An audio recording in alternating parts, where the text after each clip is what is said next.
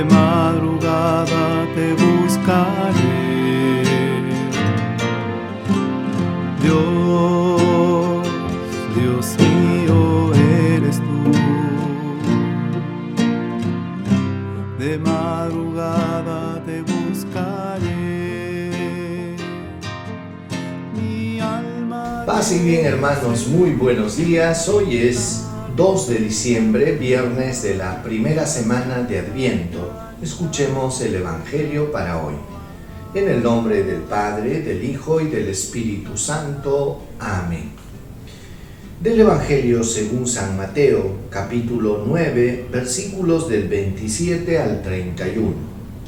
En aquel tiempo al salir Jesús, dos ciegos le siguieron y gritaban, Hijo de David, ten compasión de nosotros.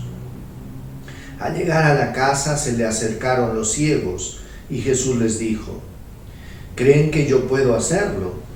Contestaron, sí, Señor. Entonces les tocó los ojos diciendo, que les suceda conforme a lo que han creído. Y se abrieron los ojos. Jesús les ordenó severamente, cuidado que nadie lo sepa. Pero ellos apenas salieron, hablaron de él por toda aquella región. Palabra del Señor. Gloria a ti, Señor Jesús.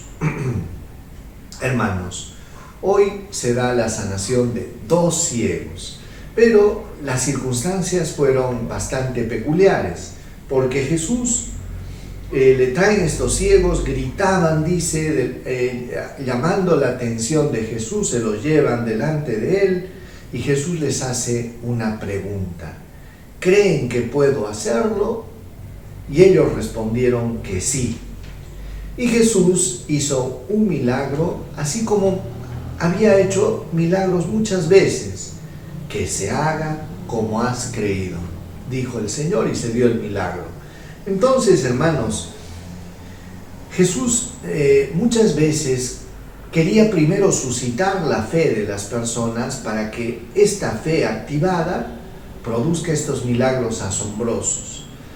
Y es que debemos preguntarnos, dice el Señor, se haga como has creído.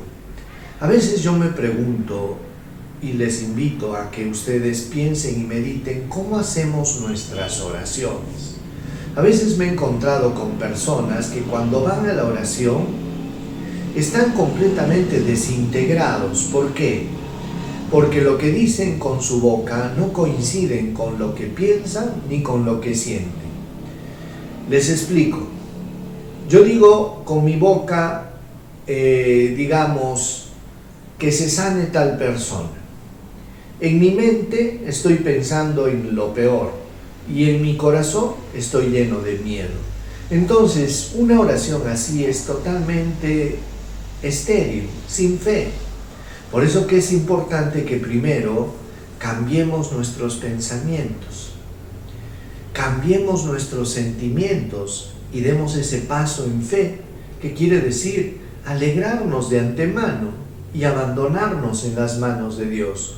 Y una vez que mi mente y mi corazón están en armonía, entonces recién digo con la boca aquello que siento y pienso porque no es posible que yo diga con la boca algo que no pienso ni siquiera siento.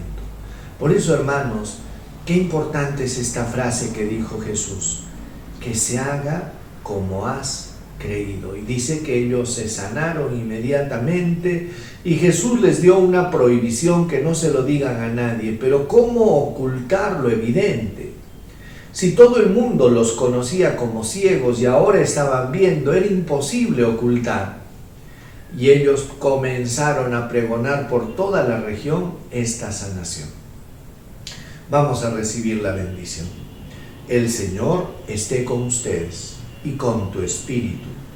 Dios Todopoderoso los bendiga, los proteja, los guarde, les muestre su rostro, les conceda salud paz, protección, bendición. Dios los colme de bendiciones en el nombre del Padre, del Hijo y del Espíritu Santo. Paz y bien hermanos, y invito a todas aquellas personas que ya han apadrinado niños que por favor traigan los regalos. Estamos en pleno trabajo de, de embalado y de, de selección para llevar los regalitos a la sierra. Les ruego por favor, tráiganlos rápidamente. Paz y bien.